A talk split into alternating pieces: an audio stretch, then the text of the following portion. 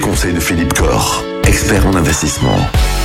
On a commencé à parler hier de transmission, Philippe. Aujourd'hui, on va revenir sur les droits de succession. Parce que quand on transmet, il y a forcément des droits à payer.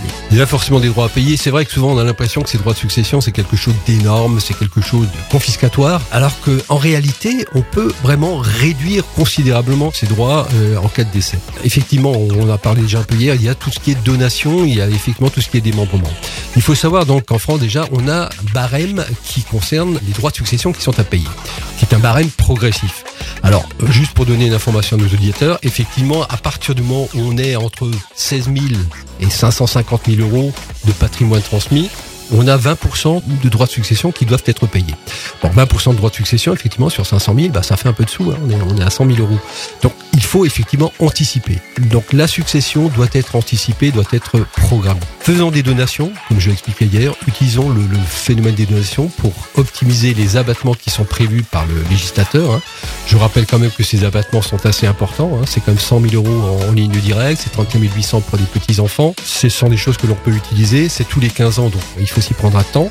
Utilisons également tout ce qui est donation en nue propriété. Comme dit sur l'immobilier, il faut savoir que si on a euh, moins de 71 ans, par exemple, l'usufruit vaut 40% d'un bien immobilier, la nue propriété 60%.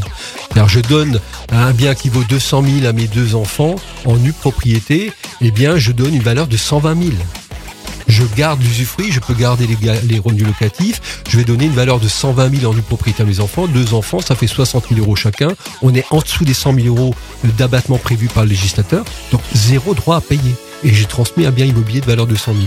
Donc tout ça, ce sont des outils à utiliser et à anticiper, puisqu'effectivement, c'est quand même une règle. Aujourd'hui, c'est tous les 15 ans. Donc ne pas hésiter à vérifier quels sont les abattements auxquels on peut avoir accès pour donner aux enfants, aux petits-enfants, et ne pas laisser les choses, entre guillemets, euh, se régler par voie de décès, ce qui est toujours euh, la pire des choses. Ouais, voilà. Bien sûr. Merci beaucoup Philippe. On rappelle que vous êtes euh, à GK Finance et Patrimoine, c'est à Mulhouse sur internet gkfp.fr. Bon week-end. Bon week-end, Ken. Retrouvez l'ensemble des conseils de DKL sur notre site internet et l'ensemble des plateformes de podcast.